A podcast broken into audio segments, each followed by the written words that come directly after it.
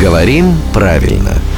Здравствуйте, Володя. Доброе утро. А, уходящий год, ну, принес с собой всяко разное, как и любой год. У нас было на руках как много козырей, так и много козырей. Как мы этим воспользовались, другой вопрос. А вот как правильно это называть, это вопрос от меня лично к вам. А, пожалуйста, помогите разобраться. Ударение там переходит на окончание. Козырей. Только козырей, да, и никак иначе. Поэтому те, у кого на руках много козырей, сейчас гороскоп будет небольшой. Темы карты в руки. Да.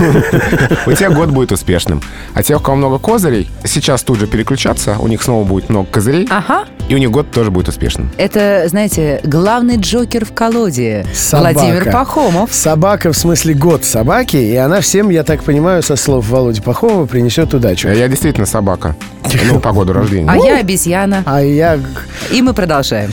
А, Володя, огромное спасибо. Это рубрика «Говорим правильно». Слушайте ее в эфире каждое буднее утро в 7.50, в 8.50 и в 9.50.